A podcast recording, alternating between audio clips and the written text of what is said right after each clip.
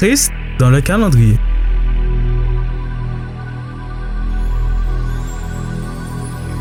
Amis auditeurs, bienvenue à votre émission Christ dans le calendrier.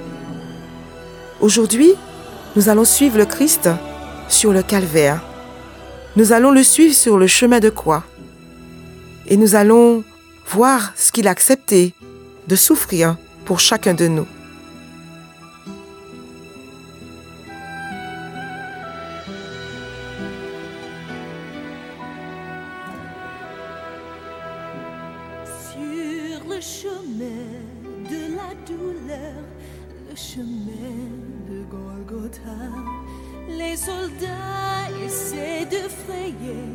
Une voie. Mais la foule se presse pour voir celui qui mourra sur la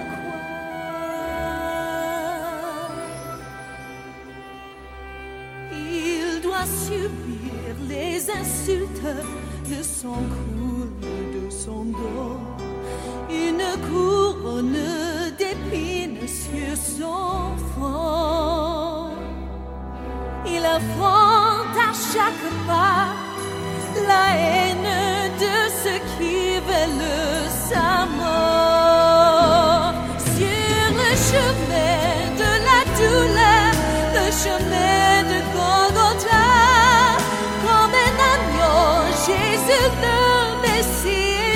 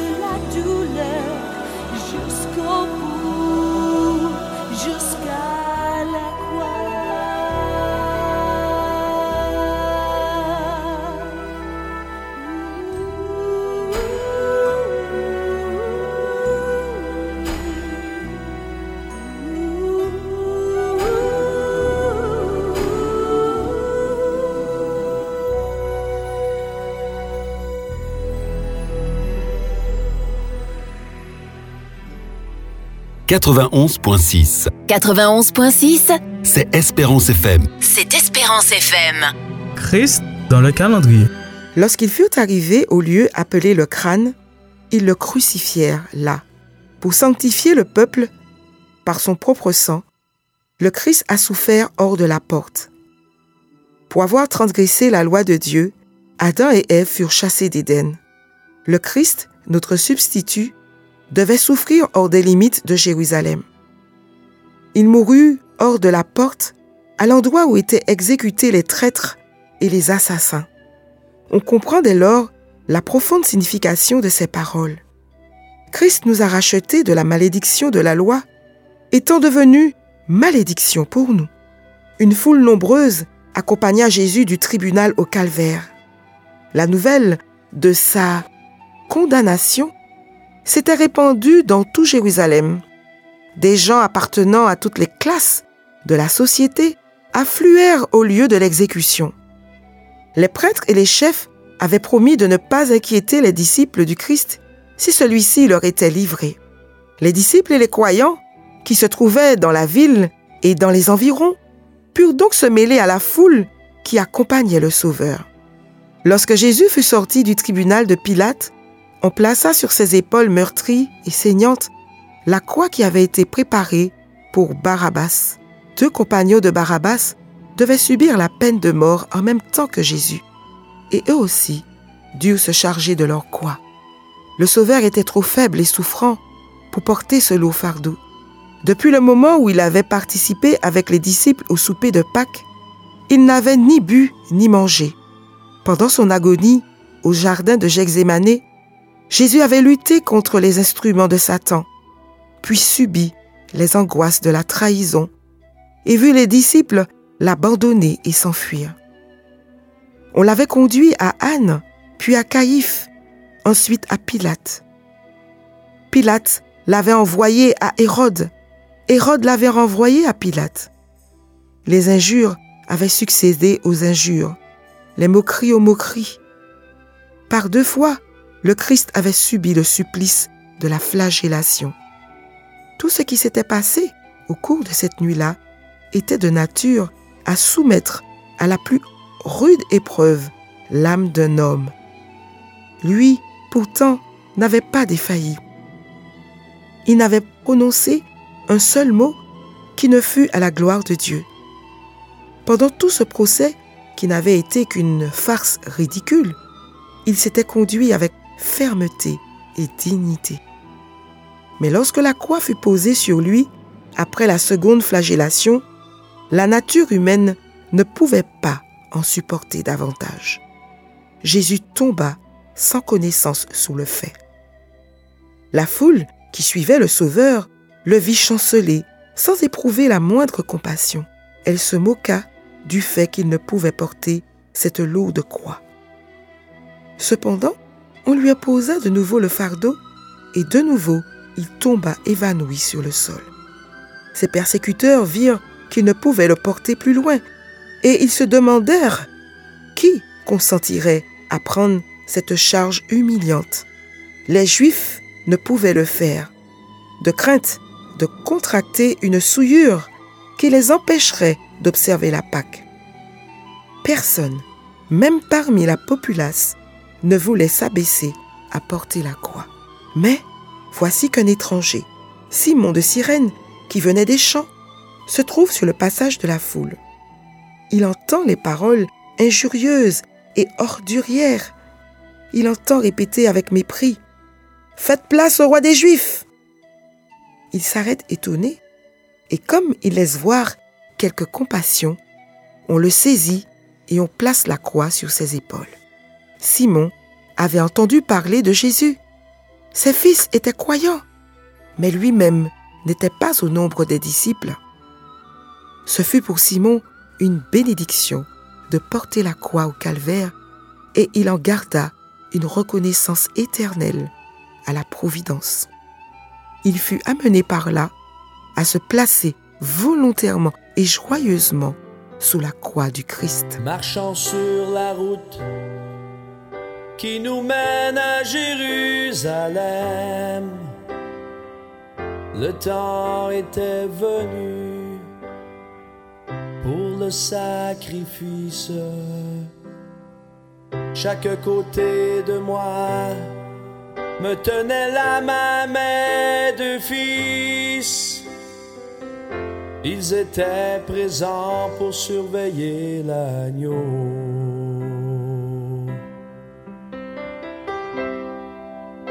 Père, Père, verrons-nous là-bas? Il y a tant de choses qu'on ne comprend pas. Alors je leur parlais d'Abraham et de Moïse. Ensuite je leur dis de surveiller l'agneau.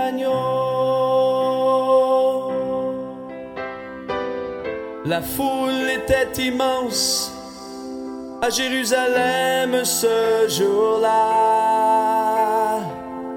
Nous devions être sûrs que l'agneau ne s'enfuirait pas. Je leur parlais encore d'Abraham et de Moïse. Et je leur dis de surveiller l'agneau. Rendu dans la ville, je m'aperçus que ça n'allait pas. Aucune louange, aucun chant, et point d'amour et point de joie.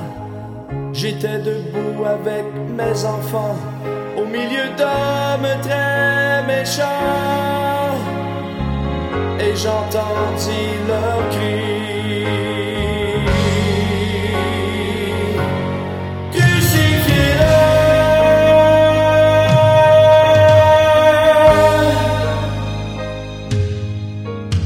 Nous voulions fuir la cité, nous empresser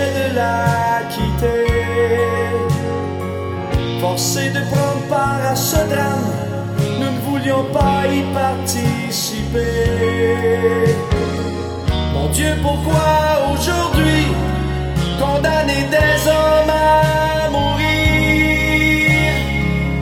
Pourquoi nous trouver ici où bientôt il viendrait à passer?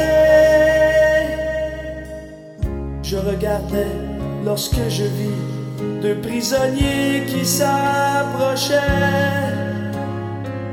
Le premier demandait miséricorde. Les grands prêtres semaient la discorde. Le deuxième était violent, bruyant et arrogant. J'entendis sa voix furieuse, injuriant la foule curieuse. Puis quelqu'un dit, Voici Jésus, je ne pouvais pas en croire mes yeux. Un homme battu si durement, il paraissait à peine vivant. Le sang coulait sur tout son corps, de sa couronne jusqu'à ses pieds. Coulait sur la croix et tombait par terre. Péniblement, il avançait. Je le vis quand il tomba sous ce fardeau qui l'écrasait devant cette foule tout agitée. Et là je vis sa douleur, et là je ressentis sa peur. Lorsqu'un soldat romain m'ordonna Toi, porte sa croix.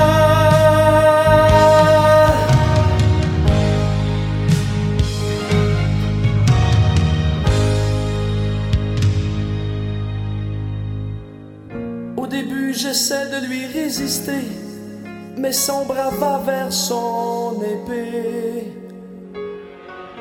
Je me penche alors pour prendre la croix du condamné. Je la place sur mon épaule et je descends la rue. Et le sang qu'il avait versé coulait maintenant sur moi. Menèrent à Golgotha, clouèrent ses pieds et ses deux mains. Sur la croix, je l'entendis. Père, tu peux leur pardonner.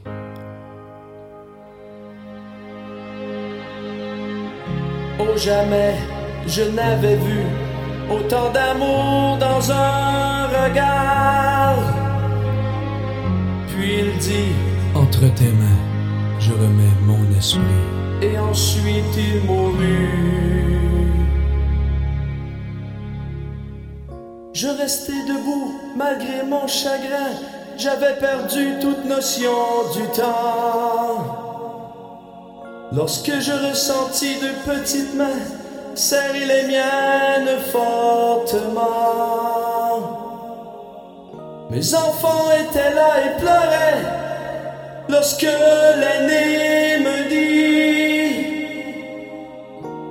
pardonne-nous s'il te plaît, l'agneau s'est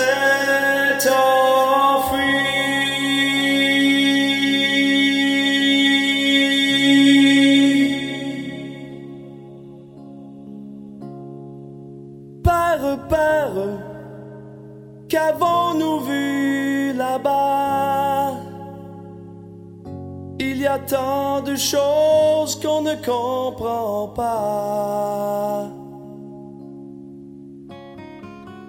Je l'ai pris dans mes bras, me tournant face à la croix. Je leur dis, enfants, voici l'agneau.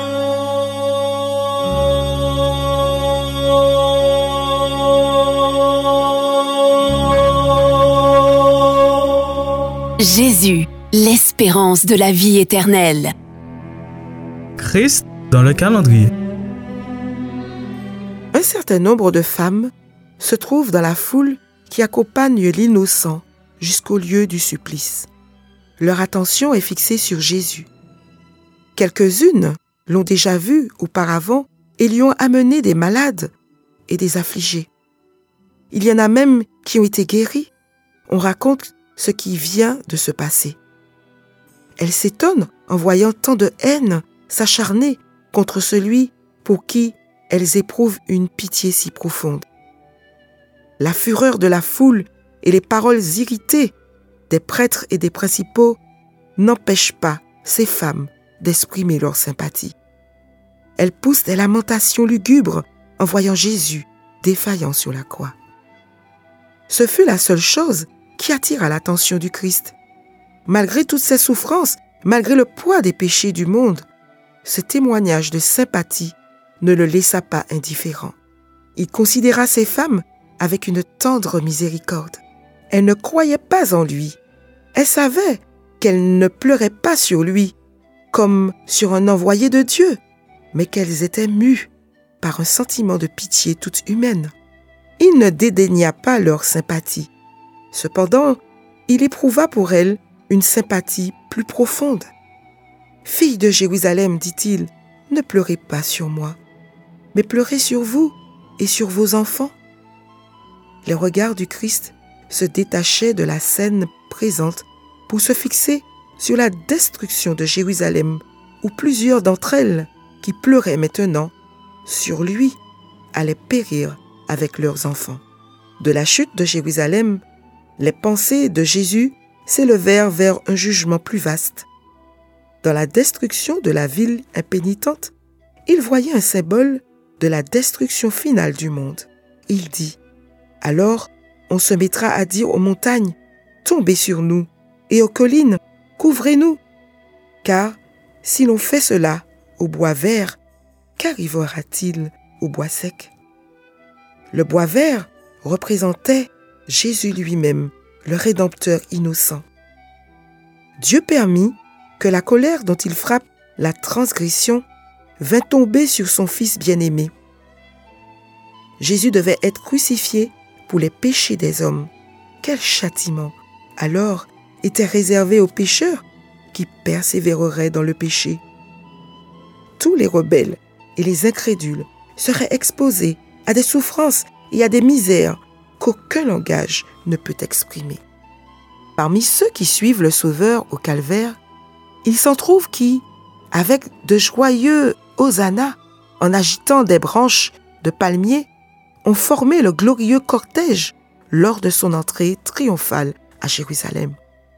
Bon nombre de ceux qui, par entraînement, ont ce jour-là célébré ses louanges, font, à cette heure, entendre le cri Crucifie-le Crucifie-le Les espérances des disciples avaient atteint le plus haut degré d'intensité au moment où le Christ avait fait son entrée dans Jérusalem. Il s'était serré autour du Maître, fier de lui appartenir. Maintenant, dans son humiliation, rempli de douleur et accablé de déception, il marche à distance. Avec quelle exactitude s'accomplissent les paroles de Jésus? Je serai pour vous tous, cette nuit, une occasion de chute, car il est écrit, Je frapperai le berger et les brebis du troupeau seront dispersées. Parvenus au lieu de l'exécution, les prisonniers sont attachés aux instruments du supplice. Les deux larrons se débattent entre les mains de ceux qui veulent les placer sur la croix. Mais Jésus ne fait aucune résistance. Sa mère, s'appuyant sur Jésus, le disciple bien-aimé, est venue au calvaire sur les traces de son fils. Elle l'a vu s'affaisser sous le poids de la croix. Elle voudrait soutenir de sa main la tête meurtrie, baigner le front qui, si souvent, s'est appuyé sur son sein. Mais cette consolation lui est refusée. Comme les disciples, elle avait gardé l'espoir que Jésus manifesterait sa puissance en échappant à ses ennemis. Son cœur chavire en se rappelant les paroles par lesquelles il a annoncé les événements qui se produisent. Elle le regarde dans une attente douloureuse, tandis que les larrons sont fixés à la croix. Va-t-il se laisser crucifier, celui qui a rendu la vie aux morts? Le Fils de Dieu va-t-il subir une mort cruelle? Doit-elle renoncer à croire que Jésus est le Messie? Doit-elle être témoin de son opprobre? Et de sa douleur, sans même pouvoir le servir dans sa détresse Elle voit ses mains étendues sur la croix. On apporte un marteau et des clous. Quand les pointes s'enfoncent dans les chairs tendres, les disciples, le cœur brisé, emmènent loin de cette scène lamentable le corps défaillant de la mère de Jésus. Le Sauveur ne fait entendre aucun murmure. Son visage reste calme et serein, mais de grosses gouttes de sueur emperlent son front. Pas une main secourable pour essuyer la sueur mortelle de son visage. Pas une parole de sympathie et d'attachement inébranlable ne vient réconforter son cœur humain. Pendant que les soldats accomplissent leur besogne barbare, Jésus prie pour ses ennemis. Père, pardonne-leur parce qu'ils ne savent pas ce qu'ils font. Son esprit se détache de ses propres souffrances pour songer au péché de ses persécuteurs et à la rétribution terrible qui les attend. Aucune malédiction n'est prononcée sur les soldats qui le traitent avec tant de dureté. Aucun sentiment de vengeance n'est exprimé à l'adresse des prêtres et des chefs qui se réjouissent de leur œuvre. Le Christ a pitié de leur ignorance et de leur culpabilité. Il se contente déplorer leur pardon comme dans un souffle, car ils ne savent pas ce qu'ils font. Ils eussent été saisis de remords et d'horreur s'ils avaient su qu'ils mettaient à la torture un être venu sauver une race coupable de la ruine éternelle. Leur ignorance n'enlève pas leur culpabilité, car ils auraient pu connaître et accepter Jésus en tant que sauveur. Quelques-uns d'entre eux, plus tard, connaîtront leurs péchés, se repentiront se convertiront. D'autres, par leur impénitence, empêcheront l'exaucement de la prière que le Christ a prononcée en leur faveur. D'une manière ou de l'autre, le dessein de Dieu s'accomplira. Jésus est en voie d'acquérir le droit de devenir l'avocat des hommes auprès du Père. En priant pour ses ennemis, le Christ englobe le monde entier avec tous les pécheurs qui ont vécu ou qui vivront depuis le commencement jusqu'à la fin des temps. Tous sont coupables du crucifiement du Fils de Dieu. À tous, le pardon est gratuitement offert. Quiconque le veut peut obtenir la paix avec Dieu et l'héritage de la vie éternelle. Amis auditeurs, le calendrier est là pour nous rappeler ces moments douloureux que le Christ a traversés pour vous et pour moi, pour toi et pour moi. Oui, je remercie Jésus d'avoir accepté tant de douleurs, tant de souffrances. Et je vous donne rendez-vous pour un autre Christ dans le calendrier. Je vous donne rendez-vous pour la journée qu'il a passée dans le tombeau. Le samedi, il est resté dans le tombeau. Je vous donne rendez-vous ce jour avec Christ dans le calendrier. Au revoir à tous, à bientôt. Sur le mont du calvaire, il était une croix où Jésus souffrit tant de douleur. Oui, c'est là qu'il mourut sur cet infâme bois pour sauver le plus vil des pécheurs. Cette croix me sera toujours chère. Elle est gloire et victoire pour moi. Et par elle, dans la maison la couronne est offerte à ma foi. C'était Christ dans le calendrier. Que la flamme de l'espérance ne s'éteigne jamais en vous. Espérance FM, la radio qu'on aime.